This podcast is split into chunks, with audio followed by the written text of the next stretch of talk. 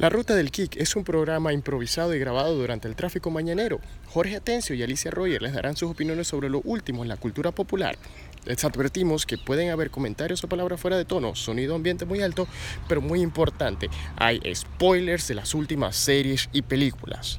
Gracias y disfruten. Hola, Hola. ¿cómo están? Bienvenidos a una vez más a la Ruta del Geek. Les habla Jorge y Alicia y Bebocho. de Bocho que acaba de ladrar, que él también ha estado viendo sus nerdadas del día de hoy.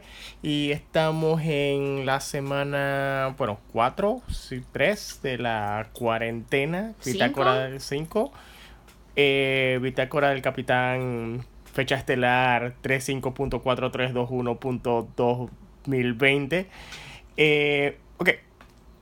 Sí estamos un poquito fuera de tiempos, pero no por la cuarentena. Originalmente el programa, esta edición debería salir esta semana, pero eh, nos quedamos viendo una noticia, esperando que saliera más desarrollo de esa noticia, pero no salió. A una de las cosas que vamos a hablar más tarde. Así que, Alicia, ¿con qué quieres empezar? Aparte que nos tomamos una fotito, ¿con qué quieres empezar? ¿Quieres empezar con noticias o quieres empezar con reviews de las cosas que hemos visto en la semana? Mm, Noticias. Noticias, ¿ok?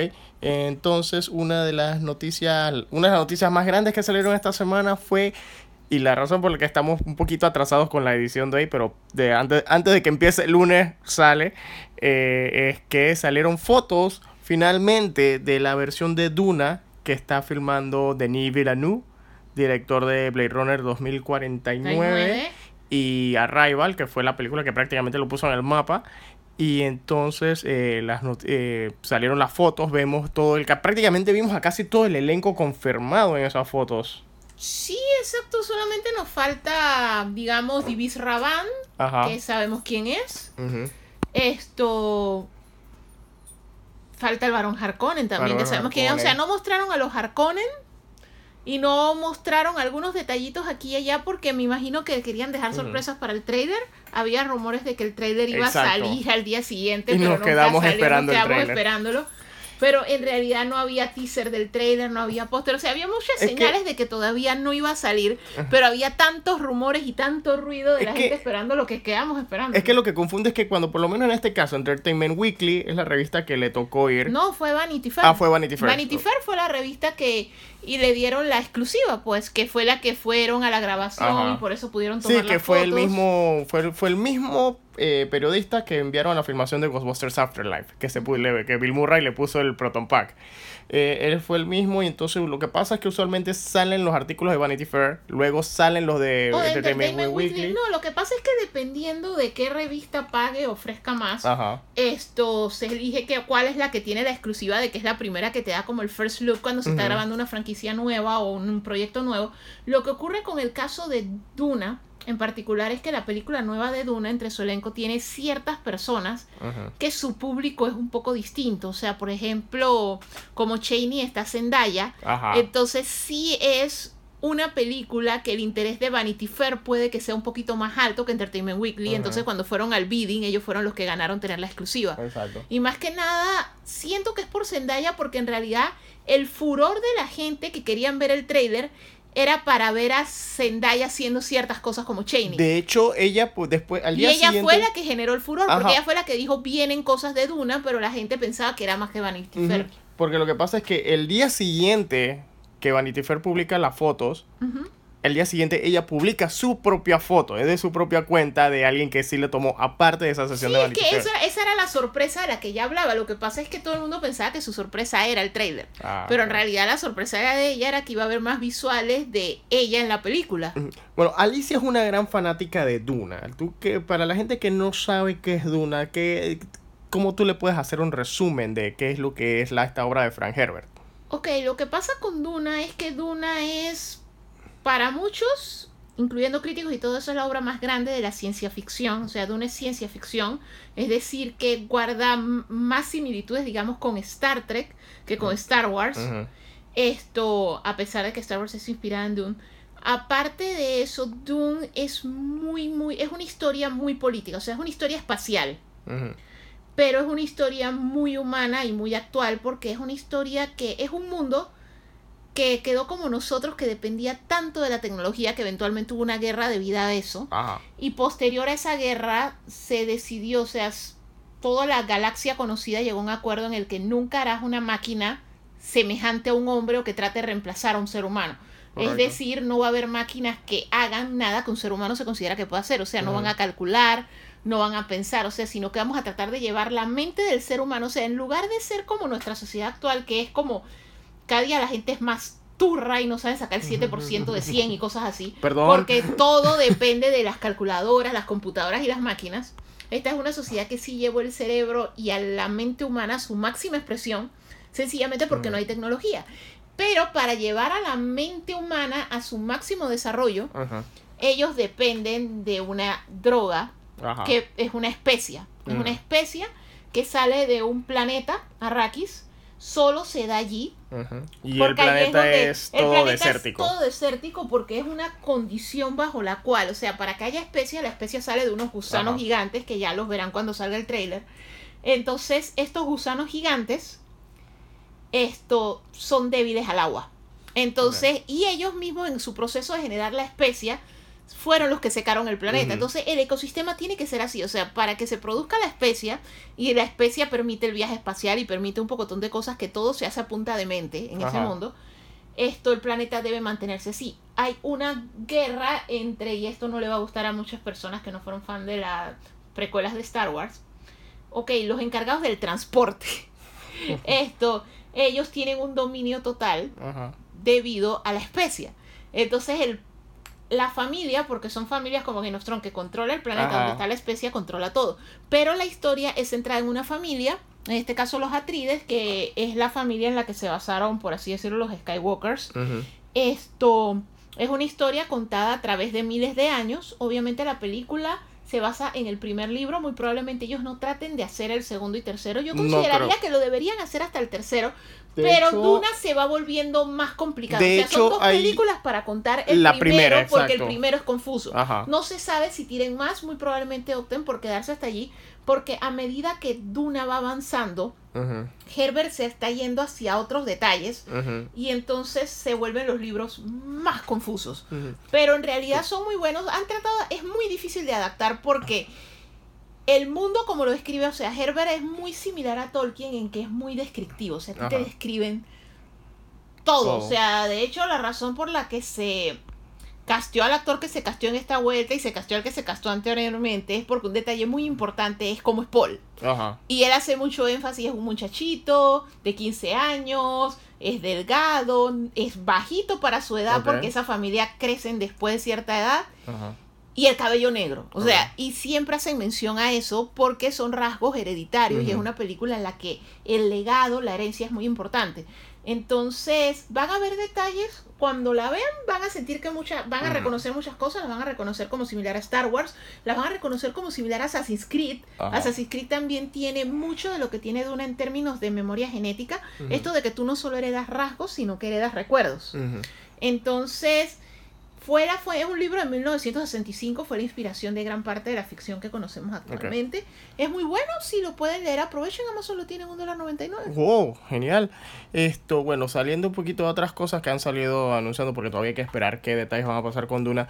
Bueno, entre las noticias que vimos, eh, Artemis Fowl finalmente va, se va a estrenar esta película basada en la serie de libros de, se puede decir que infantiles o young adult, sobre, de, sobre un niño criminal que termina haciendo estragos tanto en el mundo real como en el mundo mágico. Eh, finalmente será estrenada, pero no va a salir a los cines debido a todas estas condiciones del coronavirus y va a salir de- a Disney Plus. de coronavirus mezclado con lo que pasó con A Wrinkle in Time. Ajá. Aunque lo que pasa con A Wrinkle in Time es que la historia tiene mucho trasfondo religioso cristiano. Entonces es como difícil, que es lo, que es lo mismo que le pasa a Narnia. Es difícil que pegue porque al final tú sientes que esta película es como preachy. Ajá. O sea, no, entonces mucha gente las tiende a rechazar. Entonces son un- proyectos difíciles de lanzar. De hecho, No, la entonces- última adaptación de Wrinkle in Time tenía tremendo, a- Tre- tremendo eh, elenco, pero fue un desastre. Y fue un desmadre. Entonces, ellos con Artemis Fall, al nivel que la hicieron, con los cambios creativos Sí, que porque tomaron. eso fue, eso fue la otra cosa. A lo mejor también no solo fueron los efectos del coronavirus en los estrenos del- de, de la temporada de verano de Estados Unidos, sino también el- la reacción en redes sociales ante los cambios que se hicieron al, al personaje de Artemis y a toda la temática del libro de Artemis Fall. Siento que fue una reacción a eso y Está bastante censurado y mucha gente lo está, no solo eso. está, está censurado, está alterado. Está alterado, revelan cosas que se revelan mucho después. O si no, simplemente te dan te dan la trama masticada. te dan un origen según los trailers. te- el trailer te está prácticamente dando un origin story de Artemis que en realidad no lo tiene, por lo menos hasta donde yo leí. Yo me leí creo que hasta el tercero. Y hasta donde tengo entendido, por lo menos la, la, la trama de la película, como te la pone el trailer, el primer trailer, no es la trama del primer libro. No, es que está bien alterado, pero está alterado basándose en el hecho que lo quieren volver un libro de aventura más. Ajá. Porque Artemis Fall no es tan fuerte como los materiales oscuros, pero sigue siendo una historia que una compañía como Disney, o sea, la compañía que censuró Splash, o sea, es Ah, una sí, sirena. eso fue otra cosa que No salió se le veía semana.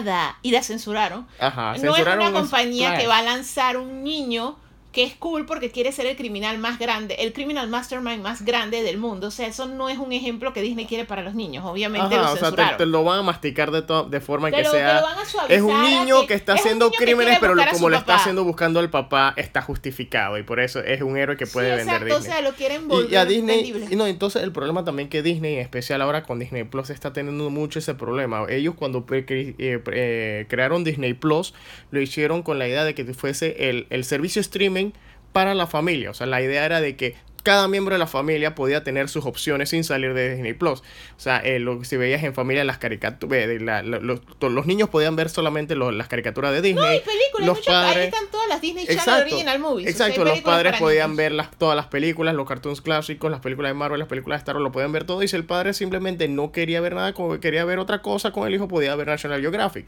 Pero ellos en vez de hacer alguna otra caricatura, eh, ¿qué caricatura qué? Una categoría aparte para otros proyectos eh, más eh, no tan family friendly. Lo que pasa es que lo llamaron Disney. O sea, ellos Ajá. para lanzarlo no family friendly tienen Hulu. Ajá. Pero este se llama Disney Plus. Ujú. Entonces es una experiencia, es como los parques de Disney, es Ajá. una experiencia familiar. Exacto. O sea, allí no vamos a ver películas tan fuertes o películas Exacto. que vayan en Porque contra de por los menos- de Disney. Por lo menos la serie basada en la adaptación a serie del libro y película High Fidelity originalmente iba a ser para Disney Plus.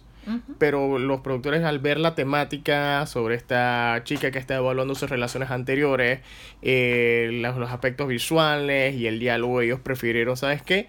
Vamos, no, ya no va a ir nada para Disney Plus, la vamos a tirar en Hulu como una serie original de Hulu y ahí sí desbóquense. Igual la serie no es que no muestra, no es gráfica ni gore ni nada, ni, ni sobresexual pornográfica ni nada, ni nada de eso, pero sí se nota que es un nivel un poco más adulto. Y sí, lo mejor que ellos pueden hacer es, lo que tendría que hacer Disney es tratar de buscar una forma de liberar Hulu a otros países fuera de Estados Unidos para que esas producciones... Probablemente lo hagan, probablemente ya esté en sus planes lanzar Hulu más internacionalmente, en su momento no era algo que sentían necesario, pero ahora tal vez se podría, también lo que pasa es que por el tipo, el objetivo inicial que tenía Hulu, que Ajá. Hulu era más bien La programación de los networks, si te lo perdiste, puedes verlo al día, día siguiente, siguiente. aquí. En vez de tener cable o tener estas cosas, lo que la televisión normal, tú la puedes ver en mí, yo te lo grabo. O sea, yo soy como si fuera tu DVR. Eso es lo que nació Hulu siendo. El problema que tiene eso es que por el tipo de contenido que tiene Hulu y a las fechas que lo tiene Hulu va a tener el mismo problema que tuvieron las compañías de cable cuando tenían los canales americanos acá. Darlo al día siguiente, el consorcio de El Diablo, conocido como Canal Sony, lo va a bloquear. O sea, al final de cuentas, el beneficio principal de Hulu no aplica en nuestro mercado porque Ajá. ya nosotros tenemos toda la corporación de HBO para Latinoamérica y toda la corporación del Diablo, Canal Sony para Latinoamérica, que no van a dejar que un servicio que da las cosas de un día después de Estados Unidos las dé. Que es lo mismo que pasa a Netflix. Ajá. Si usted fija, Netflix pone las temporadas casi un año después en Latinoamérica. Eso es para o tratar de obligar a que la gente se suscriba en Sony y en Ujú. Warner Channel y lo vean allí. Entonces, por eso es que Hulu, yo siento que no es solo que Disney y en su época Fox, que era el otro dueño, lo, no lo hayan querido expandir acá, sino que sencillamente no, el bloqueo es bastante grande. Sí. Porque Eh, realmente ellos venden publicidad y nadie va a ver las series en ellos si las estás viendo mucho antes en Claro. un servicio.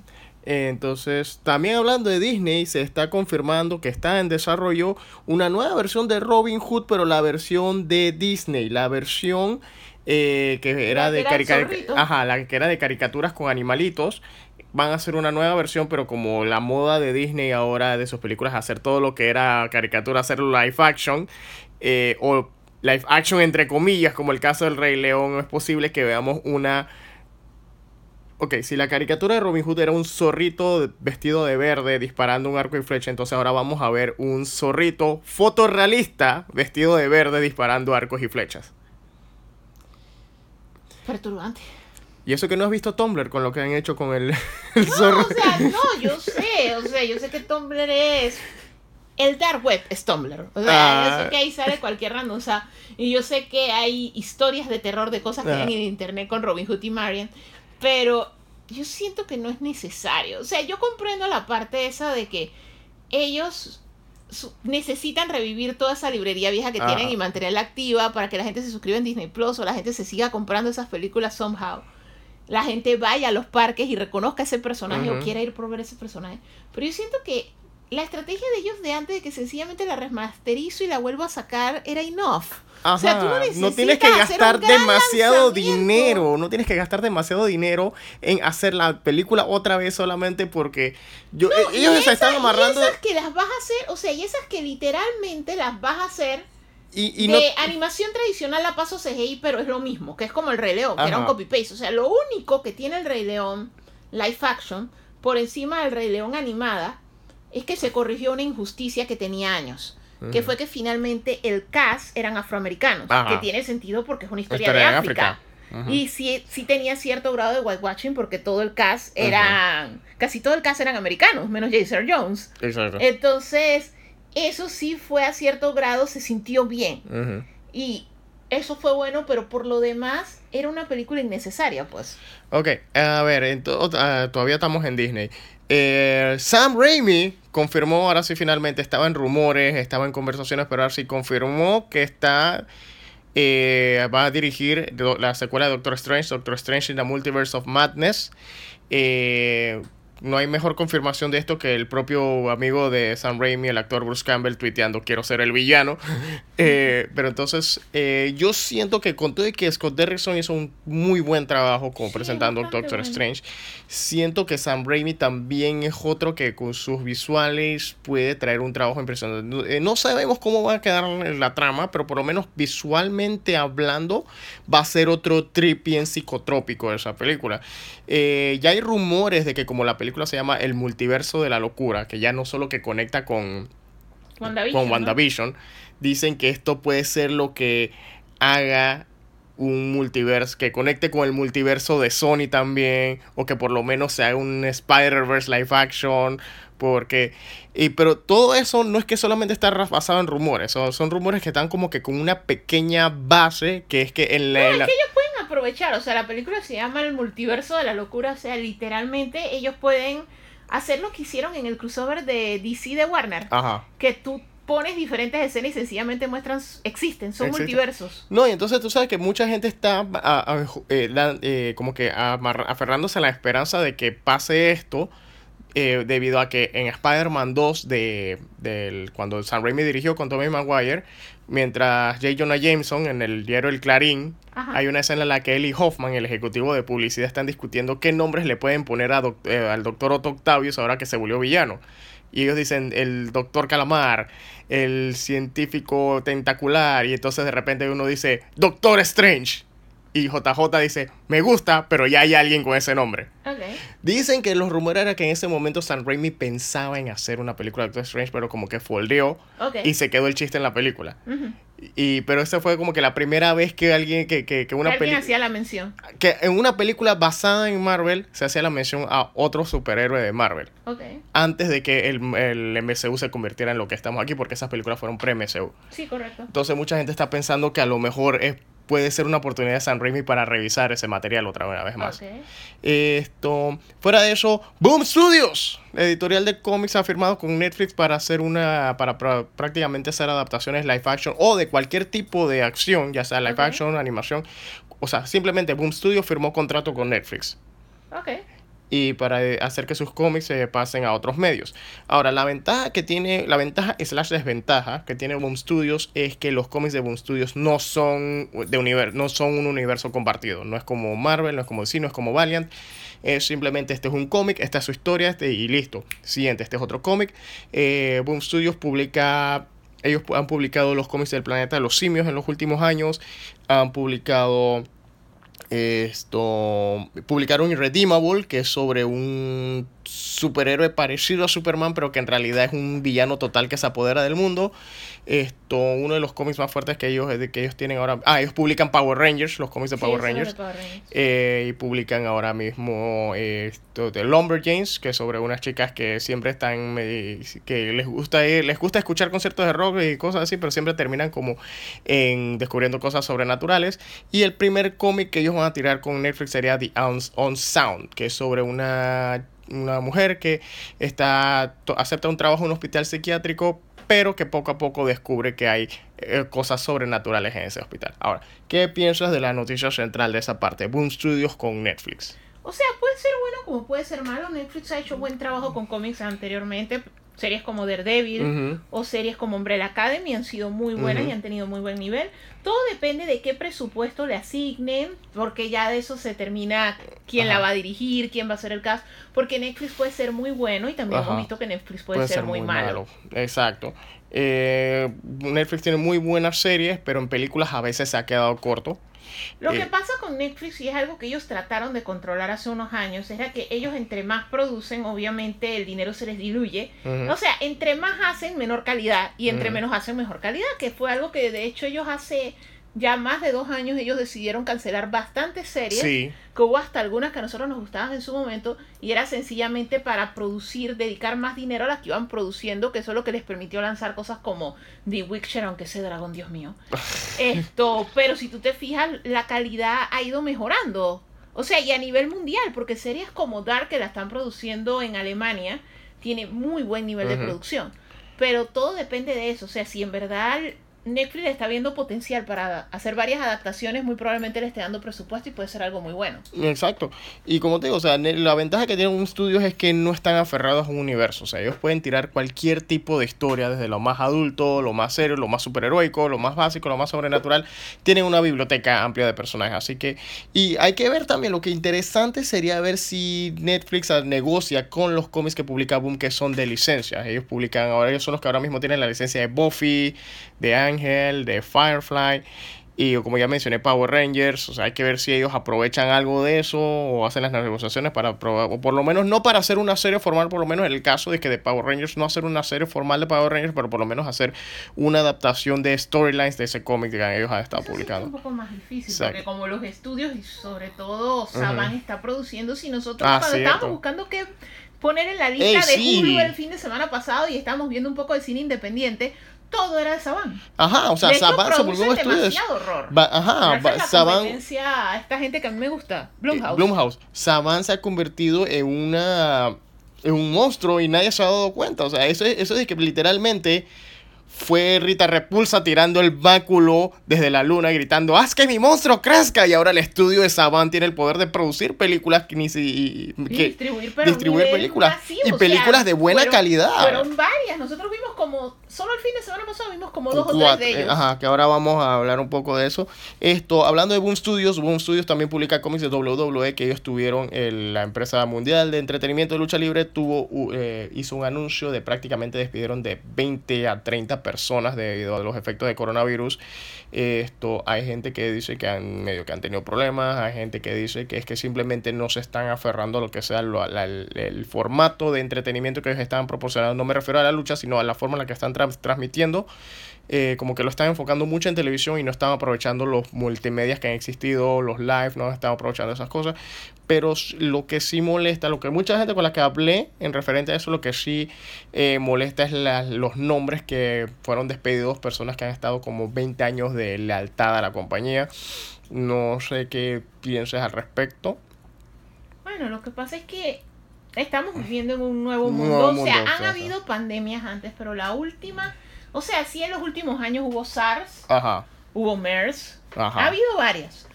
Pero a este nivel, o sea, no estoy diciendo que haya sido una influencia española 2, gracias a Dios, porque no es tan letal. Exacto. Sin embargo, cómo controlarla implicó un salto al mundo. O sea, hay lugares que están mucho más avanzados que nosotros pero aún así el salto a te tienes que quedar en tu casa y ya todo lo tienes que hacer digital, todo lo tienes que hacer remoto, todo lo tienes que hacer a distancia, ha sido un salto grande para muchas personas y muchas empresas. Entonces, si tú eres una empresa de entretenimiento y que te basas en los eventos en vivo, o sea, la lucha libre depende de la fanaticada, o sea, depende de que el evento se llene, depende de vender boletos. Cuando tú lo grabas es todo el fenómeno, la interacción con la audiencia, es lo que lo vuelve un show realmente. Exacto. Entonces, al final de cuentas, no poder hacer eso, obviamente les está afectando. Con todo y que el estado de Florida, inclusive el gobernador lo decretó que ellos eran una empresa fundamental, o sea, ellos no los obligaron a parar porque ellos, la economía de Florida los necesita. Exacto. Pero aún así los tiene que estar golpeando porque los eventos en vivo es lo mismo que, digamos, una empresa como Disney, o sea, Disney tiene películas, tiene Disney Plus, Disney Plus ya tiene 50 millones de suscriptores. Esto tienen tantas cosas, tienen juegos, tienen de todo, pero el cierre de los parques les ha afectado al grado de que ellos tienen más de 40 mil personas suspendidas ahorita mismo sin pagarles. Entonces es comprensible que haya afectado a la WWE y en realidad esos números que ellos anunciaron dentro de lo que cabe para la crisis es un número bastante bajo. O sea, tocaría ver si ellos no han afectado productores, otras no, de hecho sí. O sea, mano de obra. No, sí. y a una escala más grande, porque por lo menos los estudios y todo eso ha sido, o sea, está en los miles, pues. Hablando de cosas que han tenido que cancelarse también, finalmente se dio la confirmación de que el San Diego Comic Con de este año, después de 50 años, no se va a dar debido a estos efectos de aglomeraciones para combatir el coronavirus. Eh, era una noticia... O sea, todos sabíamos que se iba a cancelar. Iba a cancelarse. El problema es que ya habían cancelado eventos, por lo menos en Europa, el Gamescom es en agosto, ya, estaba cancelado. Había eventos de agosto y de mucho más allá que ya estaban cancelados y sorprendía que todavía no se hubieran manifestado con el San Diego Comic Con. Pero siento que es algo más bien de Estados Unidos como país federal no es como si fuera un solo país, en realidad es como si fueran cincuenta y tantos pequeños países. Cada estado se gobierna básicamente bastante independiente. Entonces yo siento que es que California no había dado la orden, porque a meros minutos de haber confirmado la cancelación del SDCC, se cancelaron el Anime Expo. O sea, ahí fue que comenzaron a cancelar los eventos en California. Yo creo o sea, el problema era de California. Ajá, ellos estaban esperando la respuesta de su gobernador, las medidas que va a tomar, el plan del Estado de cómo van a ir abriendo para decidirse qué hacer. Exacto, porque el, el asunto de este uno es que el, con todas estas cancelaciones, es que uno tenemos que combatir el virus. La mejor forma de combatirlo es ateniéndonos a la cuarentena, quedándonos en casa. Y obviamente lo, eh, en el caso de los eventos y negocios y situaciones como la de y el de San Diego Comic Con que se basan en la interacción en que las aglomeraciones, las aglomeraciones, ellos viven de aglomeraciones. Sí, porque y entonces y como mencioné controlar y más por lo menos no todo el mundo tiene el mismo set of mind. Exacto. O sea, ahorita mismo nosotros literalmente estamos viendo la película Joss, solo que nuestro tiburón es un virus. Entonces tú tienes el gobierno que se está preocupando por la economía, exactamente como el Es que es el ejemplo que te va a dar, es, el, alcalde de tiburón, o sea, todo el mundo está pensando en, obviamente la economía está súper afectada y es algo sumamente crítico. Exacto. Pero nadie está pensando en la pérdida humana. Entonces, por ejemplo, y obviamente en el caso que Florida abrió las playas. O sea, literalmente me recordó tiburón, porque yo dije, ¿qué hace la playa? Porque, porque eso es lo que te iba a decir. El problema es que por lo menos en el caso de California, que te estaban esperando la confirmación del gobernador, es porque desde el punto de vista político, nadie quiere ser el alcalde de tiburón pero al mismo tiempo... No, no, no, todos son el alcalde de Tiburón, porque al final de cuentas, el 90% de los gobernantes del mundo ahorita mismo les preocupa más la crisis económica que la de salud. De hecho, en Estados Unidos es eso, o sea, POTUS está presionando, hay que abrir, hay que abrir, hay que abrir, y los gobernadores son los que están diciendo y que, güey, en mi estado la gente se está muriendo y yo no quiero abrir. Y no podemos abrir demasiado pronto. Entonces están con los especialistas, los científicos, los epidemiólogos que les están diciendo y que, hey, abrir muy pronto, mira lo que está pasando en Asia, Asia comenzó a abrir y regresó, hay que tener cuidado. Entonces, cada estado está tomando sus decisiones. Florida está metiendo la pata a capa y espada. Esto hay otros estados como Nueva York que están haciendo un trabajo excelente. Y en el caso de California faltaban ciertas decisiones. O sea, como te digo, si el gobierno decía, el primero de mayo abre todo y al coño nos fuimos todos, entonces tú dices que no cancelo mi evento, pues. Ah, pondré reglas, pongo jaboncito, pongo el alcoholado en las esquinas y le devuelvo, ah, vendí 100 mil boletos, bueno, para que haya el metro de separación, le devuelvo su plata a un 50% a la gente que me pagó, pero hago mi evento de mis dos. Ah. Pero el gobierno ya le dijo, espérate, Es, eso que tú vas a hacer no va a regresar como hasta agosto, septiembre, entonces ahí es que ya se acogieron a cerrar. Ok, entre otras noticias, eh, Peacock que va a ser el servicio de streaming de, del canal NBC, conocido por... Universal exacto, en realidad es el servicio de streaming de Universal, pero como están asociados con NBC, NBC es la que... mascota es un pavo. Un pavo real. Y entonces lo que van a hacer es que van a hacer secuelas, como eso es lo que le gusta a la gente, de los servicios de streaming, hacer secuelas de series clásicas como Punky Brewster y Salvado por la Campana. De hecho, ya salieron los tres. lo quieren hacer, porque Disney no, de hecho, ya prometió nuestro, ¿cómo se llama eso? Retorno de Lizzie McGuire that we are not gonna get. No lo van a hacer nada. No, por eso te digo, la gente está prometiendo cosas que no van Pero en el, en el caso de Punky Brewster ya hay un trailer. Y es con la misma Punky, solo el Moon Fry. Que se trata de que Punky tiene con una hija. Porque es lo, es, lo mismo, o sea, son secuelas en las que ya eh, ellos... Eh, eh, no, es que son esas secuelas tiempo Fuller House de que tú revives la vida de tus padres. O sea, que me imagino que Punky en algún momento va a adoptar una niña huérfana o un niño huérfano para hacer el gender Ajá. El de Salvado por la Campana, no sé si hay trailer. Sé que, sé que las primeras imágenes se enfocan en Mario López y. Sí, porque Mario López no está haciendo nada con su vida. Hizo una serie malísima en Netflix. O sea, totalmente frustrante. ¿Cómo, cómo era que se llamaba? Es que en la vida, el, el descubrimiento del mundo de eh, América Ferrara. ¿Cómo era que se llamaba eso? No, ni me acuerdo. era la que lo único que recuerdo es que vivía en la casa del tío Charlie, que era totalmente frustrante. Ajá. Y que tiene Así que era el mismo set. Era el mismo set de Two and a Half Men. Solo que las puertas y las escaleras estaban invertidas para que nadie se diera cuenta, pero era la casa del, teacher Charlie. Esto, fuera de eso, también hablando de eso, HBO Max anunció que tiene a J.J. Abrams eh, desarrollando una serie basada en Justice League Dark y que es este equipo de la Liga de la Justicia, esta división no oficial de la Liga de la Justicia, en donde varios superhéroes se enfrentan a cosas sobrenaturales. Muchos de ellos son antihéroes como John Constantine, la hechicera Satana, la criatura del pantano, la cosa del pantano llamada la cosa del pantano, Something, esto, Deadman, y entonces usualmente a veces hay cambios de otros superhéroes importantes como que para darle validez al, equipo, como a veces sale Batman, a veces sale Wonder Woman, a veces sale pero en este póster sale Batman como si fuera Iron Man. Sí, pero es que, es que para el mundo de Hollywood, Batman es el único superhéroe de DC. Ese es el problema. Ese es el problema. O sea, yo, Batman es uno de mis favoritos, pero lastimosamente no importa qué, qué, tan, qué tan bien o mal hagas tu película de DC, porque puedes tener cosas con propuestas interesantes como Man of Steel, puedes tener películas muy buenas como Wonder Woman, puedes tener desastres como Linterna Verde, pero al final el público dice Batman. No hay más nadie. Batman. Batman y sus amigos. Es la liga de Batman. Batman and Friends. Batman and Friends. ¿Quién era el personaje que sí se quitaba la máscara y en, todo el bodrio de Liga de la Justicia y tenía sus escenas sin capa, prácticamente un, una, un skin suit under armor era Ben Affleck como Batman. Eh, pero entonces, ¿qué piensas de eh, esta, estos dos anuncios tanto de HBO Max como de Peacock? Ok, yo estoy bastante emocionada con HBO Max, más que nada porque nosotros ya pagamos el servicio de HBO a través de Prime y nos cuesta 15 dólares y no nos da todo lo que promete HBO Max. Exacto. Así que solo por ese hecho de recibir más cosas, más value for my dollar, esto ya I'm in.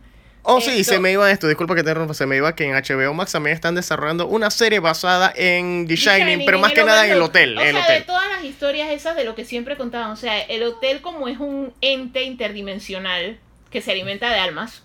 esto han ocurrido muchas tragedias a lo largo del tiempo, que básicamente Kubrick, que no se quiso ir tan Stephen King en su adaptación, sí te lo decía, o sea, en este lugar pasaron cosas y cada cosa que pasó deja una huella.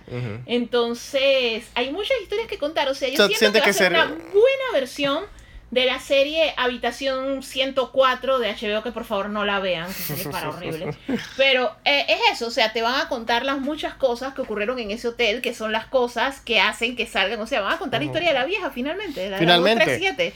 Y van a contar la historia de el man que sale con el hombre vestido de perro y todas esas cosas. Eh, pero lo que te iba a preguntar es, obviamente, si lo, lo, estamos pensando como una serie de antología, que cada episodio sería una, es que no, necesariamente tiene que ser es que eso es lo que o sea, podría ser como Saki Cody, que era obviamente otra cosa, pero es lo que era, la mente. La, gente que trabaja en el hotel. Porque te cuento la vida de las personas que trabajan en el hotel, pero todos los días hay un nuevo guest y el guest tiene una historia. Por lo menos yo te iba a hacer una pregunta y se me olvidó hacer. El día que en el episodio pueden buscarlo en nuestros archivos que, que hablamos sobre la dimensión desconocida y Amazing Stories. ¿Cómo tú preferirías tu serie de antología? ¿Tú preferirías que cada episodio de la serie de antología sea una historia diferente? ¿O tú preferirías que la serie de antología sea una sola historia durante toda la temporada y, la, y que esa termine en el final de temporada y la siguiente temporada sea otra historia? Ah, que fuera como American Horror Story. Ajá. ¿Cómo tú lo preferirías? Yo prefiero que sea una que diferente cada episodio. Que sea una diferente todo episodio, pero me gusta cuando son como viernes 13 la serie. Ajá que sí tenía como este grupo de personas que eran los que iban recolectando los objetos. Que e, ese formato a mí me gustó bastante. Entonces cada historia era independiente, pero al final era dentro de un universo, y una historia más grande. Entonces esta, por ser el Overlook, tal vez me gustaría que fuera así. O que por lo menos fuera como dimensión desconocida. No sé si el mismo bartender fuera el que te estuviera contando las historias. Eso sería, cool. Eso sería cool.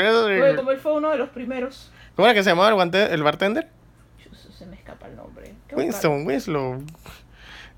Eh, y otra de las últimas noticias que vemos aquí es que eh, Universal parece que sí va a estar trabajando desarrollando, le dio luz verde a un proyecto de El Avispón Verde. Eh, el Avispón Verde, que es este personaje clásico de radio, cómics, televisión, que es un, un millonario que junto a su asistente Cato se infiltran en el mundo criminal para, como el Avispón Verde y Cato para capturar a los criminales desde adentro. Uno, ya parece que después del desastre que fue la adaptación que hizo Cerrogen, había... Oh, sí, eso fue, sí, eso fue horrible. Eh, es la única cosa en la que no tolero a Cerrogen. Eh, había...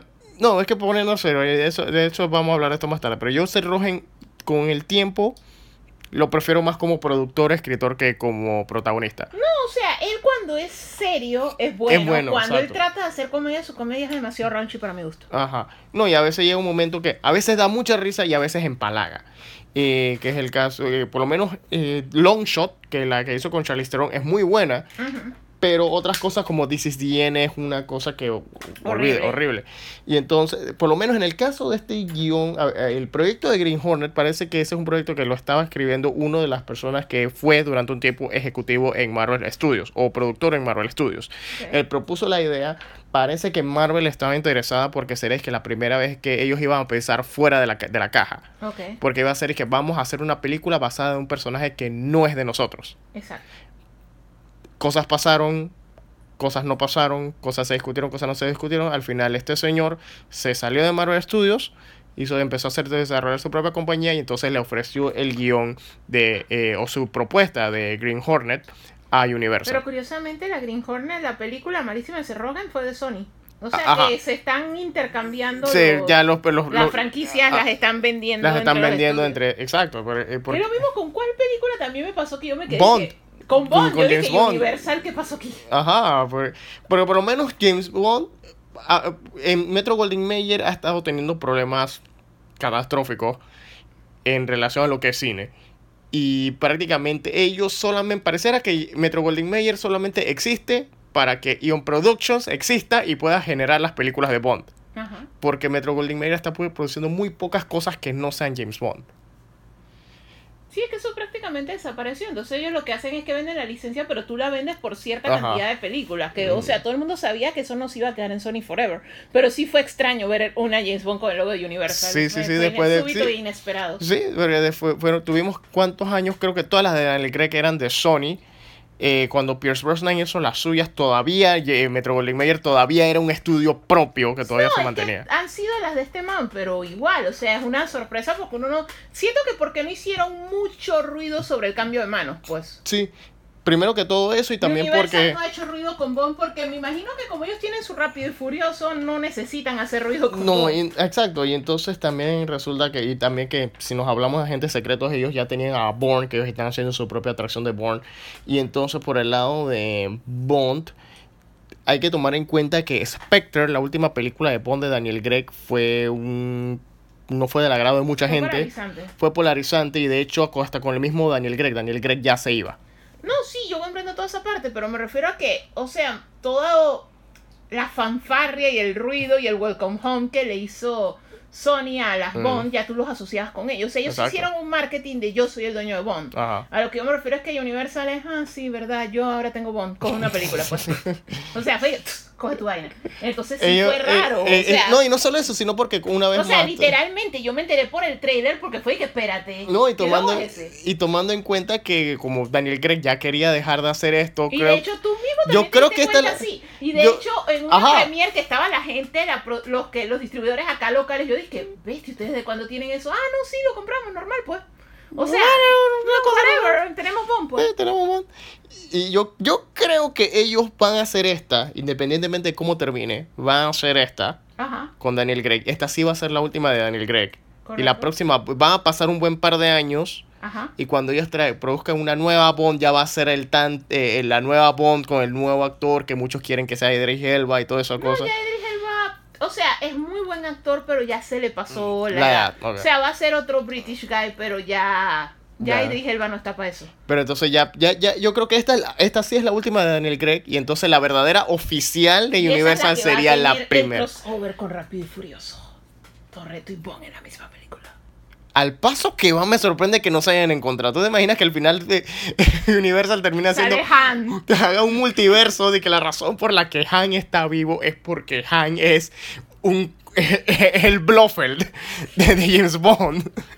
Porque esa es la, la cosa, o sea, Spectre quedó tan polarizante que muchos la comp- muchos comparan el plot twist de Spectre, que es tan ridículo que muchos lo comparan con Austin Powers, no porque lo ridículo, sino porque es el mismo plot twist. Es que Austin Powers que se burlaba de Bond, ahora tenemos a Bond tomando, robándole las ideas a Austin Austin, Powers. Powers. Porque, sí, vamos a spoilearlos, esa película ya tiene como 5 años. O sea, Blofeld en esta versión es el hermano de Bond. Pero va a tocar ver, pues, pero a lo que yo me refiero es eso. Pero finalmente vamos a tener la opción de verlo junto a la familia. La familia, porque digo, si ya Blofeld es el hermano de Bond y va rápido y furioso Es se el trata de familia. de tu reto. ¿Por qué no? Si ya está, ya John Cena es el hermano de él y eso está en el trailer, eso no es un spoiler. So, anyways, entre otras cosas que hemos visto, bueno, eh, hemos eh, escuchado lastimosamente, eh, falleció Gus Rodríguez, quien era el- uno de los pioneros de lo que era hablar de videojuegos en televisión o en medios masivos. Eh, él fue uno de los editores, productores, lo que será la revista Club Nintendo, que fue para muchos, eh, que en Latinoamérica, para muchos fueron Es que en nuestros... Latinoamérica fue la primera en español. Ajá, exacto. Porque llegaban las GamePro y todo GamePro y eso. la GamePro estaban en inglés. traía, pero todas las demás venían en GamePro inglés. o sea, en fue- inglés. Siento que fue, se popularizó mucho más que nada por eso. Porque Ajá. era la que era, Era en la que español. estaba- es- exacto. Y bueno, lastimosamente se nos Y era ha más barata. Exacto, era más Era barata. muchísimo Mucho- más barato. O sea, Man, la una te GamePro costaba como costaba- 6 dólares. Exacto, y la en Club esa Nintendo- época, y la Club Nintendo costaba uno y. Dos, exacto, dos dólares, era uno, superbarata. unos 50 prácticamente. Ajá, costaba como unos Y, 50. era y, superbarata. y- y era una revista que para todos los efectos esto y ahora que como con este anuncio de Gus Rodríguez que la, fue una pérdida grande y gracias al señor Rodríguez por todo lo que hizo al instruirnos en el porque para muchos fue ver una revista en español con un icono de un videojuego lo que nos hizo comprarla y terminamos no solo de que viendo de que No, las- y traía su póster en el centro, Ah, que sí, la ¿no? gente los No, y lo cool era que tenías de que dos secciones de correo de los fans. Ajá. Tenías una sección con las preguntas básicas sobre la revista y tenías otra sección que era de la gente pidiendo que, hey, ¿cómo paso esta parte? ¿Cómo, cómo salgo? de-?"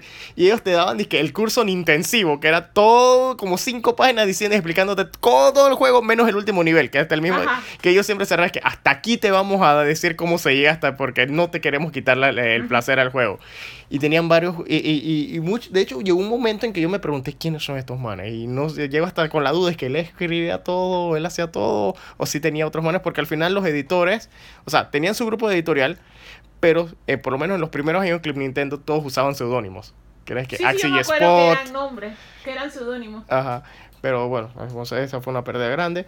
Eh, pero gracias a él, gracias a él, muchos de los que hacemos podcast y los que hacen podcast y reviews de videojuegos en, en Latinoamérica encontraron como que su voz o por lo menos la guía.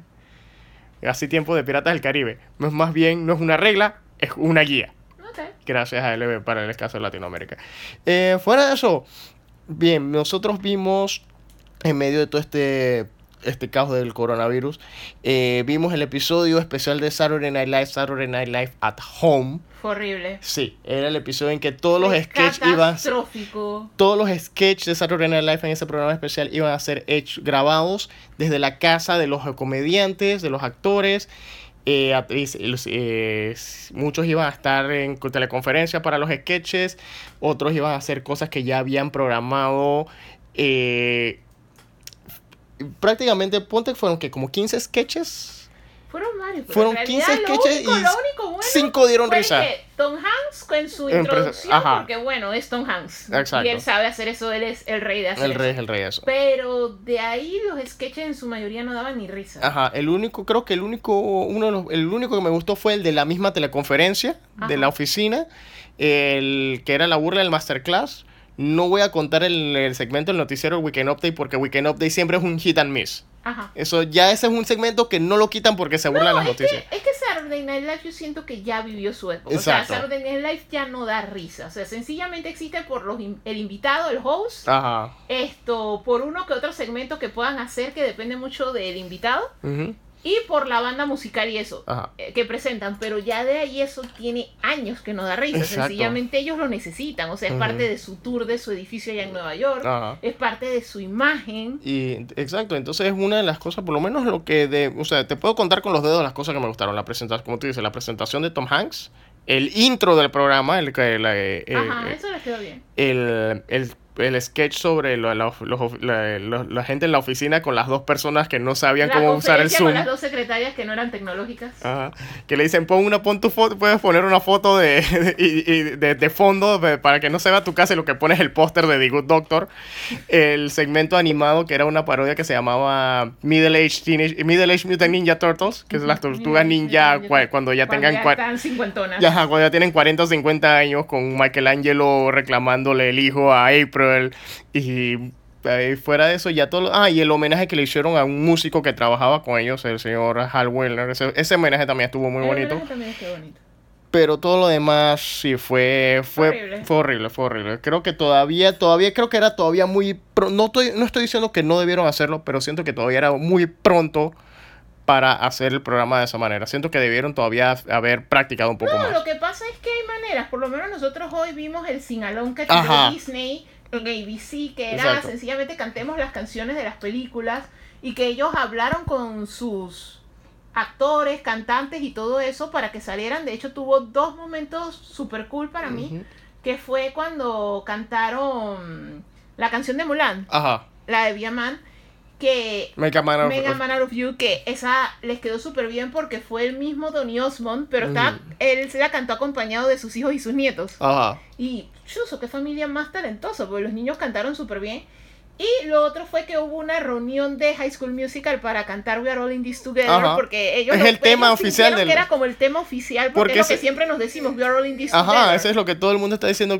La gente está diciendo hashtag quédate en casa, hashtag estamos juntos en esto. Exacto, es la campaña más fuerte de Estados Unidos, es esa parte del stay at home es, estamos juntos en esto, vamos a salir juntos de esto, entonces es, esa reunion les quedó súper bien. Y, y también fue hecho así, o sea, cada persona hacía la canción como quería en su casa, Ajá. salían con sus hijos, salían con su familia. Y les quedó súper bien. que- Y también fue algo así improvisado y algo así de grábate. Y si necesitas que te mande algo, te lo mando pero les quedó bien. Yo siento que el problema que tuvo Saturday Night Live fue por el tipo de sketches que trató de hacer y por Ajá. el tipo de humor que trató de usar. O sea, tú no tienes que ser rauchi, por lo menos para burlarte de eso de, ok, todos estamos en la casa buscando en qué entretenernos y entonces está la gente que te hace videos con sugerencias de qué hacer. O sea, no toma mucho que eso de risa, pero el segmento que hicieron con esta, la de la fula de Ghostbusters, Que- nueva, les quedó horrible. Ese les quedó horrible. Ho- horrible, demasiado El- el- largo, no daba risa, Ajá. las es- cosas lo único bueno sentido. de ese, de ese sketch fue que salió el gato. Ajá. que el gato se le coló en la grabación. Eso fue lo único bueno de ese sketch. Exacto. fue Y de eso, por lo menos el sketch en el que ellos hicieron que se burlaban de la gente que hace videos en Twitch, pues solo que aquí te ponían un manto viejo tratando de jugar Call of Duty, ese también, ese, fue uno de los pocos que fue gracioso, entre comillas. Entre comillas. Porque empezó, empezó bien y se ve que muchos de los, de, los- de muchos de los sketches, más que nada, los que se trataban de burlar de la gente que está haciendo stories o que está haciendo... o, eh, O sea, yo siento que más tipo de humor, porque en Ajá. realidad sí hay miles de maneras. De hecho, nosotros vemos, yo no sé ni cuántos cientos de memes salen por día burlándose de la situación actual, pues. Ajá. Pues es la naturaleza humana. O sea, Exacto. tú te ríes para no llorar. exacto. Entonces, dan mucho más risa de lo que esos sketches Ajá. sencillamente por tratar de buscar un humor más grosero de lo que era y- necesario. exacto, y entonces hay eh, los muchos de las cosas que se estamos viendo, como tú dices, los memes hablan por sí solos. De hecho, cuando tú te pones a ver stories en Instagram, y, eh, muchos de los stories eh, eh, de por sí hay ciertas cosas como que te apelan o que te llaman la atención cuando está, la gente está grabando. Por lo menos lo que sí me ha dado risa, no sin ofender a nadie, es como mencioné en Twitter hoy, los que de la gente que está haciendo ejercicios porque debido al tiempo límite de Instagram en Ah, stories sí, cuando que ponen de subir en el story, entonces lo que hacen es que una secuencia de ejercicio de media hora la aceleran para que quepa en un minuto y entonces da risa porque se ve como si estuvieran teniendo sesiones epilépticas De o que- fueran ni Flash o Sonic. Ajá, y de hecho, es de hecho, weird. de hecho vi uno en el que una muchacha estaba haciendo ejercicio y la muchacha aparecía literalmente en dos lugares al mismo tiempo, en el mismo lugar, en la misma habitación. La tipa se multiplicó tres veces de tanto, de tanto fast porque forward que le metió. Hay que ver qué software utilizó para que entonces salía un montón de veces. Exacto. Esto, poco, poco falta que yo creo que ya el que le, el que la persona que le falta, el- el- los que deberían tirar esos sketches deberían ser Grant Gustin y el man que hace de Quicksilver en X-Men, a ver cuál es tan rápido y así definir cuál de los dos es más rápido. No, pero es el asunto. O sea, hay muchas cosas que están pasando ahorita que tienen su punto chistoso, pero Ajá. siento que más que nada fue el humor que no les quedó No les bien. quedó bien. Ok, siguiente Entonces, tema. siguiente tema, bueno, ya estamos llegando. Ok, un- los, eh, bueno, ya esto ya lo podemos combinar porque ya estamos entrando en lo que serían los reviews. Bien, vimos, eh, entre las cosas que vimos esta semana, vimos finalmente Jumanji, The Next Sí, que Level. lo habíamos comentado al inicio, que Ajá. la habíamos visto. Esto es, honestamente, yo la Mm. sentí malísima. Exacto, fue Jumanji el siguiente nivel. Creo, la idea, eh, tenía buenas ideas. O sea, buenas ideas en el sentido de que los, avatar- los avatars son los personajes del juego y por ende si cualquier otra persona aprende el juego, después se mete un avatar. uno de los personajes. Que es una, que es una idea creativa que te da chiste en esa película y es una excusa un No, es que el poquito barata. que- el chiste que Es una excusa es, por- es- usar eso de que los abuelos estaban en la casa y que aparentemente si tú prendes el juego, él agarra a los que estén en la casa Ajá. y se los lleva. Exacto, y es un, y, y es un chiste que y yo creo que con eso ellos pueden extender esa franquicia necesaria o innecesariamente, porque puede ser que otra persona se mude a la casa, encuentre el jueves y, oh, ¿quién soy? Ahora soy la roca. Cosas así. Esto, lo, creo que lo único bueno eh, en términos generales, porque muchos chistes fueron pasables, pero creo que lo único realmente bueno del, de Jumanji fue la escena a la mitad de los créditos. Bueno, sí. Porque es como que al fin viene el Jumanji como lo El conocemos Jumanji que nosotros en el recordamos. que el, el- el de la En el película que original, la- las, las cosas se salen de- del se juego. salen del Ahora, juego. ¿tú te imaginas que eh, de cuando lleguen a hacer Jumanji 3, que la idea de Jumanji 3 sea que los muchachos que juegan Jumanji se encuentren con sus avatars en el mundo real? Que la se- roca... eso sí Eh, Eso, sería cool, eso sí sería cool. Porque se deben poder salir porque en el Se original se salían. Se salían las cosas se de... salían las cosas. Pero siento que fue una buena... Tenía buenas ideas, pero una mala ejecución. O sea, no eh, tan, no es tan entretenida como... no es tan entretenida como la primera de Welcome to Jungle o la primera Jumanji. No, y es que el mismo quest tampoco fue emocionante. Exacto. eh, eh, hablando de Jumanji, eh, bueno, tú, te, tú, no, tú no la viste, yo sí vi esta película que se llama Escaping from Rancala de, de Final Level. Eh, Rancala es prácticamente, es la versión Jumanji de The Asylum, el Ah, tú me estudio... habías contado que la habías visto. Ajá, The Asylum es este estudio que hace películas malas de bajo presupuesto en la Que que... casi todas terminan en Sci-Fi Channel. Ajá, casi que son los productores de Charnado. O, si cuando no producen cosas como Charnado, producen el tiburón de seis cabezas. Cuando no producen el tiburón. Comenzó con dos. Ajá, Después cuando, tenía tres. cuando no producen el tiburón de seis cabezas, producen Megapulpo contra Megalodón. Eh, cuando no producen esas cosas, esto. Producen entonces estas copias, clones y pizarros de películas que están en el cine. O sea que si tú estás viendo Transformers, The Asylum estrena Transmorphers. Si estás viendo Battleship, The Asylum estrena American Battleship. Si estás viendo eh, Sherlock Holmes, el juego de las sombras, The Asylum estrena las nuevas aventuras de Sherlock Holmes. Si están, se estrena... Snakes in a Plane era Snakes, on a train. Si estrena Indiana Jones y el, el, Reino de la Calavera de Cristal, ellos sacaron Alan Quatermain y el Reino del... y el, y el secreto del Rey Midas. Entonces ellos estrenan, casualmente sale, sale Yumanji y ellos estrenan Rancala. Eh, Rancala es la misma cosa, eso es sobre esta, son estas chicas que se que terminan dentro de un videojuego. El videojuego, entonces ellas tienen que, en el videojuego tienen que buscar al hermano de una de ellas que se había perdido hace 10 años atrás. So, viendo Rancala, aquí es cuando tú, primero que todo, para hacer una película de Asylum, está un poco mejor de lo usual. O sea, le metieron un poquito de, no decir corazón, pero como que le metieron un poquito de cariño. Presupuesto. Presupuesto y cariño a la producción. Pero se nota cuando tú estás viendo una película y se nota la gran diferencia en entre una película de Hollywood y una película de estas de, bajo presupuesto de Asylum. Y no estoy hablando de los efectos especiales, no estoy hablando de escenografía, estoy hablando de secuencias de acción.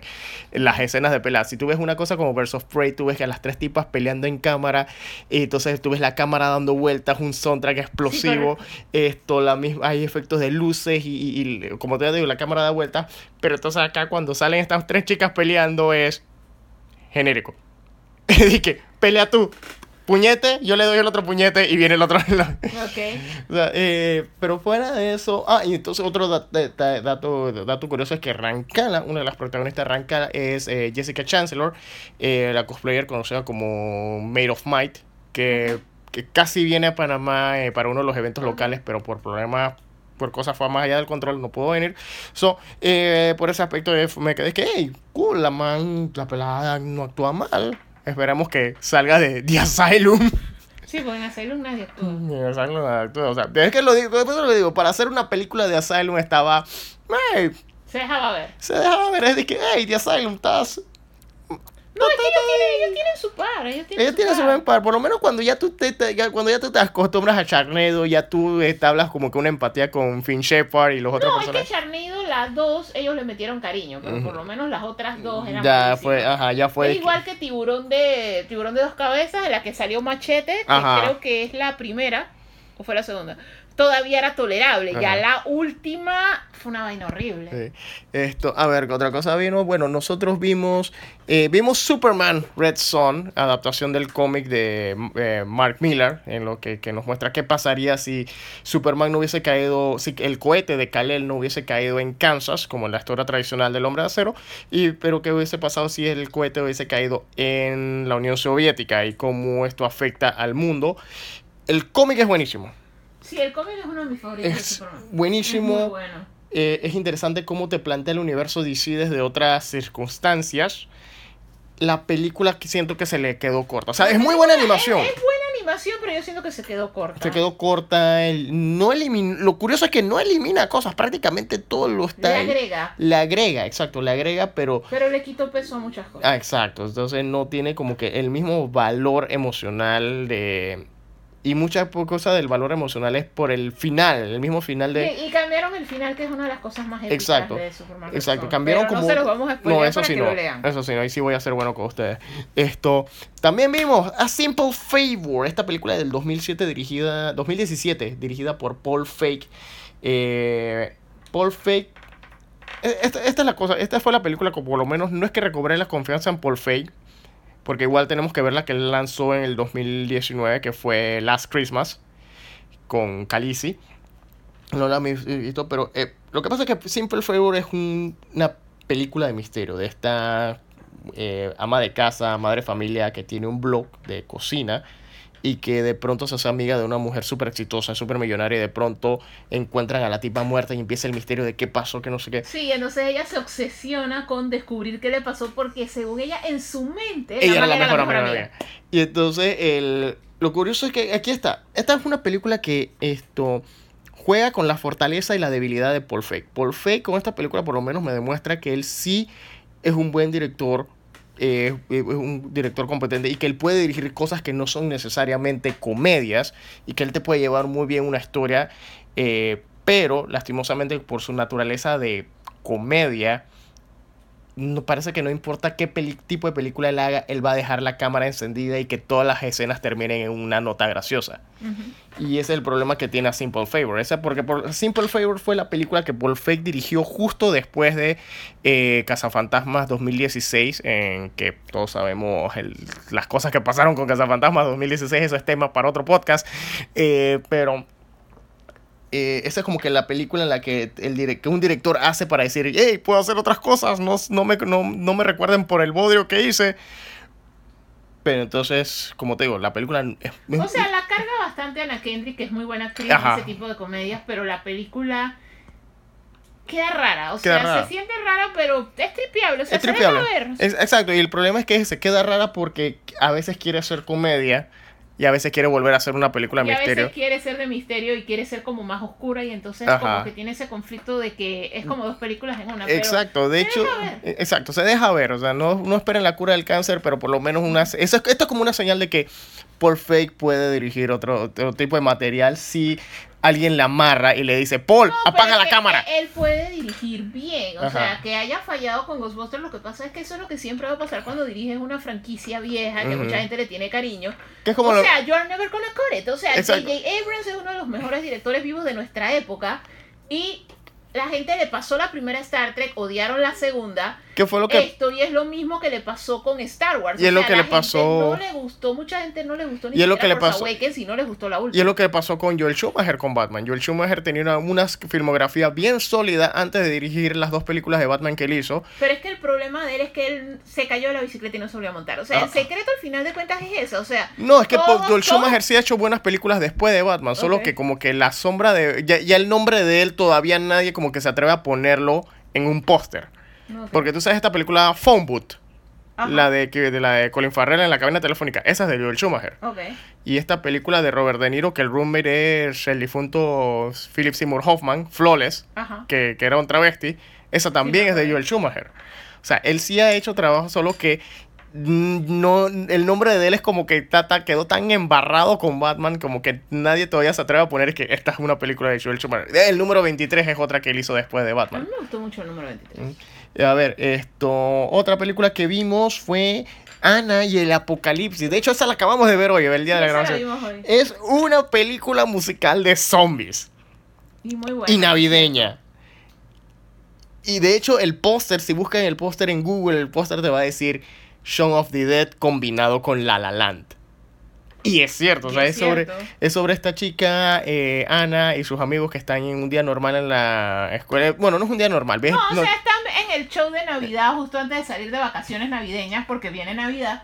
Y, o sea, tú escuchas cuando van en el carro yendo a la escuela y otras cosas que hay como una, a un virus, así como estamos ahora, pues. Exacto. Y entonces... Que ya fue declarado pandemia al inicio de la película. fue declarado pandemia al inicio de la película y para cuando ellos están en el día donde ya te están contando todo lo que pasó, ya hay zombies, solo que ellos no se han dado cuenta, que es lo que se parece mucho a Shaun of, the Dead, Que ellos mantienen su día normal y al día siguiente despiertan en Dawn of the Dead. Ah, y es una película bien divertida eh, y que poco a poco se poco a poco se va convirtiendo en película de zombies. O sea, no, o sea, ya es una película de zombies, pero poco a poco pasa de comedia, comedia, comedia, comedia, comedia y ya se vuelve ya una cosa más seria, pero lo curioso es que tiene números musicales y los números musicales son están muy buenos, son muy buenos. Son muy, buenos. yo, eh, yo voy a bajar ese soundtrack porque está, está muy bueno. Está muy bueno. Los números musicales, las mismas canciones, las coreografías, o sea, se puede parar al lado de High School Musical.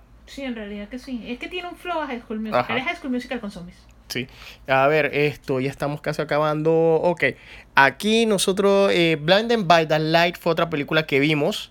Eh, Blinded by the Light es sobre este muchacho pakistaní en Inglaterra que está tratando de eh, mantenerse, está tratando de seguir adelante en medio de todas las cosas que pasan con su familia y su inspiración para seguir adelante es la música de Bruce Springsteen. Eh, no es, en esta no es que los personajes canten, pero se escucha bastante la música de Bruce Springsteen. Bueno, sí cantan porque tiene esos momentos. Bueno, sí, tiene momentos musicales. Realmente está pasando, no, pero él para inspirarse en ciertos momentos comienza a cantar y el público comienza, eh, la gente que lo rodea, o sea, él está que en el mercado y él para agarrar confianza, hacer algo, comienza a cantar una canción de Springsteen y la gente empieza a cantar alrededor de, él, o sea, tiene esas escenas así como... De musical. Eh, el equipo de Blinded by the Light, esta fue una noticia que tenía, pero la guardé ahora para cuando tocáramos el tema. Esta película, que es muy buenísima, ellos van a hacer una adaptación del cómic Philadelphia, que es sobre un detective que regresa a la ciudad de Filadelfia después de bastantes años y para eh, investigar un misterio, y el misterio está involucrado, involucra elementos sobrenaturales. Eh, Creo que ese también es de Boom Studios, no recuerdo bien, pero ese ya está en desarrollo. Y finalmente eh, tuvimos la oportunidad de ver las cuatro temporadas de Preacher que terminaron en el 2019, en octubre del 2019. La teníamos en hold desde hace rato, ya la vimos, aprovechamos la pandemia para verla toda. Eh, Preacher es este, está basada en el cómic de 1990 que terminó en el, bueno, no menos, empezó en el 96, terminó en el 2000, eh, basada en el cómic de Garth Ennis sobre este predicador que termina con un poder espiritual y más allá de lo que sería Dios y empieza este, este camino para literalmente buscar a Dios y reclamarle por qué la humanidad está como está. Gar Ennis es el creador también de otro cómic que ya está rondando en la televisión streaming, que es The Voice de Amazon Prime, que es eh, un, grupo de personas que pelea contra superhéroes que están siendo corruptos. Las dos series tienen en común, aparte del creador, el estilo que es súper violento, súper gore con una comedia bien oscura, negra, totalmente bizarra. Pero son materiales que sí son buenos. The Voice apenas lleva la primera temporada. Preacher, como ya mencionamos, se acabó. Y bueno, no sé, Alicia, ¿qué piensas ahora que ya viste las dos series? ¿O qué piensas? no digamos lo obvio, Gar Ennis es un enfermo. yo pensaba Robert Kierman era un maldito enfermo, pero en realidad Gar, Ennis, está un poquito peor. Ahora, lo curioso es que las dos series son casualmente, las dos series son producidas como por Cerrogen. Y Cerrogen, como ya mencionamos, él como productor, dependiendo del material, él es como productor, es muy bueno. Y se debería quedar ya como productor en vez de estar eh, saliendo como actor. No, pero que él cuando se controla como en Disaster Artist es muy bueno. El problema de él es que la comedia de él bueno, en particular es que a mí no me gusta el Rauchi Comedy. Ajá, o sea, a mí ninguna de esas películas de, él me gusta porque ese no es mi humor, pues. Ah. Pero yo lo siento totalmente empalagoso e insoportable, pero cuando actúa en películas dramáticas es muy bueno. Sí, eso es cierto. Es lo mismo que me pasa con Jim Carrey. O sea, Jim Carrey a mí me gusta más cuando es dramático. Porque cuando Jim Carrey es el Jim Carrey que todo el mundo conoce, a mí me empalaga. Entonces ah. yo lo prefiero en películas como Truman Show, donde es mucho más serio. Pero eso ya es algo al, para gustos los colores, pues. Pero en el caso de Seth Rogen, como productor es mucho mejor. Entonces, en el caso entre The Voice y Preacher, a mí me gustó más The Voice. Ajá. Esto, el estilo de la producción y todo. Preacher tiene sus muy buenos momentos. Solamente que Preacher, eh. por el mismo estilo, me recordó a como cuando tú ves las comedias de Monty Python. Ajá. O sea, es tan satiresco que todo parece una sátira. Exacto. Entonces, en ese sentido, me gusta más The Voice porque siento que le da como más dramatismo a la historia. Ahora, esto, lo que sí me gustó con Preacher es que se mantuvieron. O sea, el problema que mucha gente tuvo con Preacher es que la primera temporada toma muchas libertades. Prácticamente cambia todo. Pero siento que sí fue para ya que vimos el producto final completo siento que sí fue necesario porque Preacher de por sí ya era, fue escrita en 1996. O sea, ya, ya, estaba dated, ya, estaba dated. Pero siento que la adaptación con todo y que mantiene la historia, la, la idea de la historia, eh, tiene imágenes del cómic, sacadas del cómic, o sea, la manipula tramas para que salgan no en el orden que ocurren, pero sí a ocurrir cosas del cómic. Pero siento que hizo el buen el mismo y lograron más que nada porque Gar Ennis y el Steve Dillon que era el dibujante en Preacher que lastimosamente ya falleció también eh, falleció el año pasado si no me equivoco eh, siento que lograron mantener como que el mismo corazón de, del cómic de que sí es satírico sí tenemos este, e, esta trama que es más que apela más a la gente rebelde pero al final es un final que está lleno de... El, final es más positivo de lo que uno se espera. Sí. Y de hecho no solo que es más positivo de lo que uno espera, sino que también es bien concluyente. O sea, estamos... Eh, no es que quiera compararlo con Game of Thrones, pero estamos saliendo de una época en la que los finales, la gente se queja de que los finales no están siendo... No, no, te dan como una satisfacción. Yo siento que con todo y todo que AMC la canceló y eso AMC sí logró tener suficiente tiempo para cancelarla. Ajá. O sea, el problema con ciertos finales es que Game of Thrones se le acabó número uno el material original porque R.R. Martin esperemos que esté aprovechando la cuarentena para y esté social distancing himself y que esté aprovechando la cuarentena para finalmente lanzar Winds of Winter, pero se les acabó el material original, pero tú sabías cómo acaba. Entonces, la situación, o sea, no es por defender a D&D, pero es una situación bastante difícil, porque tú por mucho tiempo contaste la historia que tú querías contar y de repente te dicen el final y llega un punto que yo no sé cómo llegar a tu final. Y tú no me estás diciendo cómo tú vas a llegar. Entonces yo prefiero acabarla ya antes de echármela aún más. Entonces siempre nos va a quedar ese mal sabor, pues.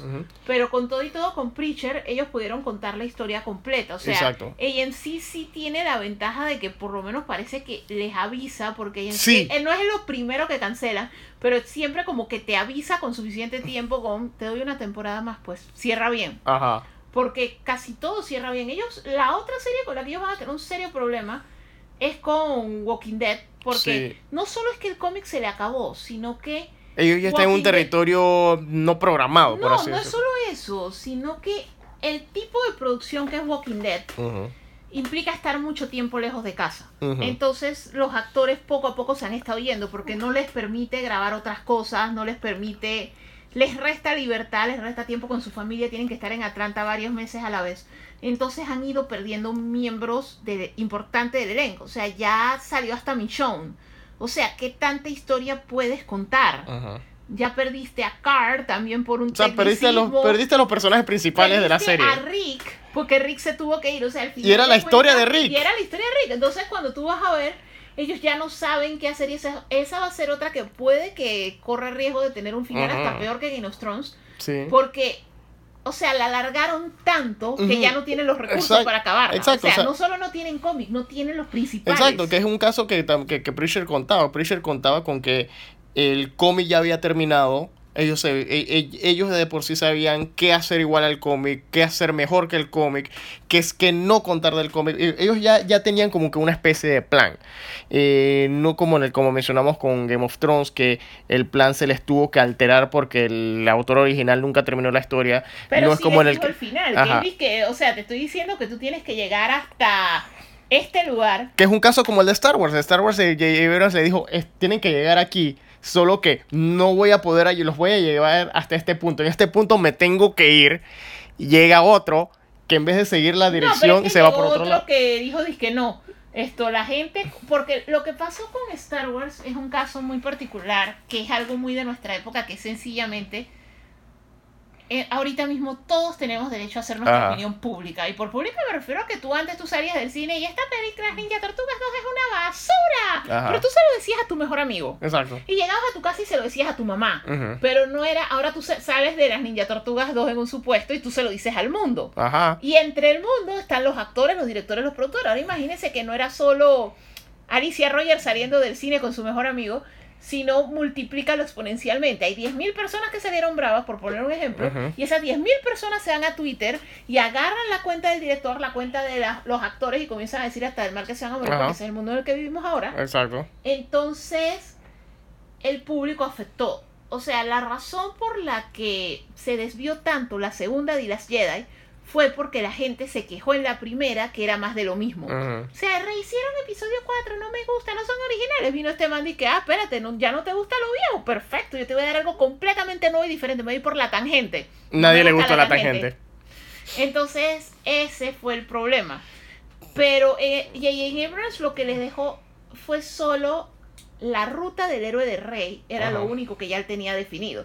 Lo que él sí no sabía era la línea del parentage. Él lo único que sabía es, ella viene de una línea que ella decide dejarla y ella escoge su familia. Eso es lo que él había prescrito, que por eso es que Daisy Ridley lo dijo. Yo desde el principio sabía cómo acababa. O sea, al final ese Tatooine, eso es de J.J. Abrams y eso está desde el inicio. Pero de ahí, todo lo demás, él no lo escribió.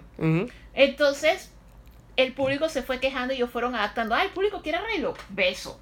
El público quiere no sé qué, lo meto. El público tiene nostalgia, lando. Y fueron metiendo y metiendo y metiendo y haciendo al chorizo. Ajá, al punto de cosas que no tienen sentido. O sea, ¿cuál es la gracia de poner a Lando si Lando no va a interactuar ni con Leia ni con Kylo Ren? Es que al final de cuentas tú tienes que cuando tú vas a contar tu historia, si tú eres un creador de historias, cuenta tu historia y que el público lo acepte o no lo acepte. Hazlo como antes. O sea, imagínate que estás viviendo en 1984. Exacto. El año, no el libro. Y sencillamente haz tu historia, o sea, cuenta O- tu historia, la pídele- historia es tuya, la historia no es del público, la historia es tuya, crea tu historia y al que le gustó, le gustó y al que no, no. O sea, O hay pídele, que volver a eso. o pídele tips a Kevin Feige. Porque Kevin Feige no sabemos cómo lo hace, pero Kevin Feige logra mantener todo un alto grado de secreto con lo que está pasando. Incluso cuando algo se le liquea, cuando ves la película entera, No, es una cosa que totalmente él- diferente a lo que... mantiene el secreto casualmente por eso, porque Ajá. tú puedes tener tu scope, o sea, tu enfoque y tu manera de ser, que es sencillamente, si yo revelo, el público va a opinar y va a afectar, tal vez no a mí, sino a los altos ejecutivos. Los ejecutivos van a decir, esto es lo que me están mandando los de relaciones públicas, el público está bravo, cambia tu película y eso le ha pasado a todos. Entonces tú sencillamente, ¿qué dices? La hago lo más encapsulada posible para que el público no pueda opinar. Ajá, exacto. Porque es, es la única manera, si te afecta, porque nosotros hemos visto que hay muchos productores, Kevin Smith es uno de ellos, a los que les vale rábanos Ajá. y tiran lo que les da la gana y buena o mala, esto es lo que yo quería tirar. ¿Se rojen casualmente? Se roguen también, o sea, él te tira lo que Y él es bien activo en social media. Te guste o no te guste, porque al final de cuentas el dueño de la historia es, el que le está él, contando, exacto. no es el público. Exacto. Nunca vas a hacer feliz a todo el mundo, Exacto. porque mientras unos quieren una cosa, los otros quieren otra, o sea, al final de cuentas cuenta lo que tú quieres contar, es tu historia. Exacto, que por lo menos lo que, por lo menos volviendo a, a lo de Preacher, por lo menos mi preocupación, porque I love- me- a mí me encanta ese cómic. Fue uno de los primeros cómics que leí en especial porque fue disque en, en esa época de rebeldía, adolescencia, y, y me apelaba a la historia. Y entonces, sabe, eh, y yo me lo leí completo. Y saber que, eh, que el final es bien emotivo y bien positivo en medio de todo el caos que ocurre en el cómic. Saber cómo si, si iban a llegar a un final igual o igual en espíritu al final del cómic, tomando en cuenta todo lo que ocurre en la serie, tomando en cuenta quién la estaba produciendo, y lo lograron, la verdad. Fue, un- fue una de las pocas veces que salgo satisfecho de un final, de una, en especial, como ya te digo, en especial que hemos salido de los finales, yo creo que desde Breaking Bad no me te sentía que, ok, this is the end, I like it, leave it like that. Que así fue como sentí cuando vimos Breaking Bad y cuando vimos Dexter, es el final Sí, a mí me gustó, a mí el final de Dexter me gustó, Ajá, el eh. final de Breaking Bad a mí no me gustó. Esto, de ahí el final de Los Sopranos no me No, molestó. no, o sea, porque sencillamente es no sé, pero no Ajá. me molesta no saber. Exacto. Esto, y de ahí el final de Inception sí me da rabia. ¿Tú qué prefieres? ¿Tú prefieres que cuando las historias, las series tienen muchos personajes, tú prefieres que sea un final de un solo personaje porque era el personaje que movió la historia, como en el caso de Breaking Bad, o si tienes varios personajes que te hagan así como pasó en Pressure o en Gravity Falls, que sea cada, ese, las últimas media hora es un final para cada personaje. Que sea que el final, así el como le Es dicen, el regreso del rey. Es que depende, o sea, si los todos los personajes como en Preacher, o sea, los personajes que ellos mostraron el final eran los que realmente eran importantes en la historia. O sea, hay personajes que ellos no te muestran el final. Exacto. O sencillamente te los hintean, como Eugene. Ujú. Pero hay personajes que sí te muestran completamente el final. Ahí De sí, hecho- pero yo no siento que siempre se deba. Yo sí concuerdo con eso que lo tenían en The Falling Your Stars. Ajá. Lo de que ellos fueron a buscar al autor sencillamente porque fue disque, no, el libro que yo estaba leyendo cuando la niña se murió se acabó y no supe del hámster. Y entonces el autor le decía, pero era la historia de la niña y la niña se murió, la historia se acabó. Que al final The Falling Your Stars también termina así. O sea, The Falling Your Stars, spoilers de un libro y película hace un montón de tiempo, se Ajá. muere el personaje que movía la trama y se acaba el libro. Y al final tú quieres saber el amigo, el amigo ciego que era lo máximo, qué fue de él, pero no era su historia, pues. Entonces, al final de cuentas, yo siento que depende del tipo de historia. O sea, en una historia a tiempo de Game of Thrones, que es Ensemble Cast y que tienes muchos personajes, tienes que contar el final de todos, que fue Exacto. lo que hizo también Lord of the Rings. O Ajá. sea, tenías muchos personajes y todos tenían su mérito. Pero hay muchas otras historias como Walking Dead, tú solo necesitas saber el final de Rick. Exacto. De Rick y de Carl, porque ellos estaban conectados, pero a ti no es que te tienen que contar, es que, ah, no, pero fíjate que fulanito de tal, o sea, eso es extra, eso es ahí sin en el cake, pero tú solo necesitabas saber el final de los Grimes. Ujú, Eso es cierto. Bueno, hablando de finales, creo que ya llegamos al final de la grabación de hoy, de la edición de hoy de La Ruta del Geek. ¿Tienes algo más que agregar? Ah, bueno, lo único fue que vimos una serie de Julio que también teníamos pendiente que se llama The Act. Ah, sí, cierto, se me olvidaba esa. Basadas en la vida real, que es una serie de una muchacha y su mamá que la mamá tenía síndrome de Munchausen, Ajá. que es este síndrome en el que tú Básicamente- te inventas enfermedades para llamar la atención. Ajá, básicamente el síndrome de, Muncha- de Munchausen es que, por lo que leí, es que es una, una persona que cuida a otra, le hace creer a la persona que está en una condición No, súper, súper delicada. en realidad, en el caso de la serie, era ella tenía Munchausen by proxy, o sea, en realidad el Munchausen lo tenía la mamá, pero tú Ah, puedes ser el que tiene Munchausen, o sea, tú puedes ser la que tú, o sea, tú para que te atiendan, para ser eres el universo y eso te empiezas a inventar enfermedades. A mí lo que más me sorprendió, tanto de la serie como del trastorno, es que los médicos sigan el jueguito, o sea, que Sí. los, los médicos estén dispuestos a hacer cirugías, a dar tratamientos, a Sí, hacer sí, cosas a una persona completamente sana Ajá. sin investigar más, porque Exacto. al final es algo psicológico. Ajá.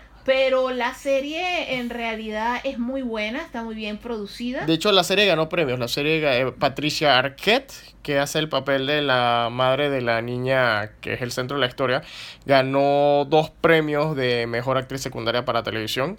Es que en realidad hizo muy buen papel. O sea, yo me pasé la mitad de la serie deseando matar a esa desgraciada. Porque la serie, es, como lo mencionó Alicia, la serie es sobre esta niña y su madre y la niña ha estado, tiene no sé cuántos años eh, que la mamá, la madre le dice que no puede salir de su casa sin silla de ruedas. No puede la- comer no porque puede todo comer. dice que le da alergia, le, le tiene una sonda puesta, no la deja comer, le rapa el cabello para que se vea así como súper más enferma, la Y- tiene completamente desnutrida. Y poco a poco la niña va descubriendo que la mamá ha estado falsificando información y todo es un- una cadena de eventos que llega a una cadena de, de eventos mucho más grande. Es como, es como una película de los hermanos Cohen, pero más seria. O sea, una pequeña cosa que crea un Pero desastre total. el concepto ese de las series basadas en grandes juicios y asesinatos que ha habido en la historia. O sea, es muy parecida a la de O.J. Simpson, Sí. que también la vimos, muy parecida a la de Ted Bundy, muy parecida a la de Luna Bomber, con O la diferencia que en este caso no es un asesino en serie, sino que es una mamá, puede- su hija Y a la gente alrededor, Alrededor. pues. Los Porque- efectos que tiene la Ajá, porque todo el mundo estaba engañado. Entonces, eh, tienen dos opciones. La opción, obviamente, la opción principal es ver la miniserie, The Act, son ocho capítulos. O pueden también eh, buscar en Google la información, el O caso de Gypsy Blanchard. En YouTube Exacto. están todos los documentales que exacto. salieron cuando... Exacto, solamente busquen Gypsy Blanchard, ahí está toda la información y ahí de ahí ustedes determinen. Pero creo que ahora sí ya terminamos entonces. Ahora sí, ya Sí, ya todo. cubrimos todo. Ey, no olviden lavarse las manos, salgan solamente cuando es necesario, quédense en casa, estamos juntos en esto. Si encuentran forma de ayudar eh, de de manera voluntaria o de alguna manera ya sea ayudar médicos, ayudar con, con otro... O hacer donaciones, hacer a las donaciones, personas que ya no gracias. están recibiendo ingresos y que necesitan comida o alimentos, inclusive a las fundaciones que ayudan a los animalitos de la calle. Ajá. Por favor, háganlo, pero quédense seguros en casa. Recuerden lavarse las manos, usar su mascarilla si tienen que salir y solo salgan a su hora. Exacto, solamente Y para todo lo demás, recuerden los servicios de streaming, gaming, leanse Ah, y si- un cómic, lean un libro. Exacto, leanse un cómic, leanse un libro, jueguen sus videojuegos, vean sus series, vean sus películas, pasen a su perro dentro del perímetro de la casa. O sea, recuerda, quédate en la casa, pero si tienes patio, pasea el perro en la casa. Si vives en edificio, sube y baja las escaleras o haz como A friend of the podcast, es Paola Shotgun, que también tiene su podcast de Bulletproof Mindset. Ella lo que hace es que pasea el perro en el estacionamiento de su edificio. Sí, porque son bastante grandes. Exacto. Y más si tienen varios pisos. O sea, es complicado para nuestros amiguitos peludos, pero con el tiempo se acostumbran. Exacto, y porque mira, ya están, ya prácticamente todavía con todo lo que está pasando, hey, ya está, mucha gente ya se está adaptando al ritmo de la cuarentena. Eh, lo único es eso, que tenemos que estar pendientes del calendario para saber en qué día estamos, pero fuera de eso, hey, sigan las indicaciones, no hagan bodas, no hagan fiesta de casa, hey, nos vemos, nos escuchamos por ahí. Chao, bye. Hey, gracias por viajar con nosotros en la ruta del geek. Al escucharnos, por favor, recuerda clicar en subscribe en cualquiera de las plataformas como Spotify, Apple y Google Podcast, gracias a Anchor FM. También puedes darnos sugerencias y comentarios y seguirnos en Instagram en la ruta del geek Sakura 002, Living Atencio y Ghostbusters Panamá 507. Nos vemos en el próximo viaje.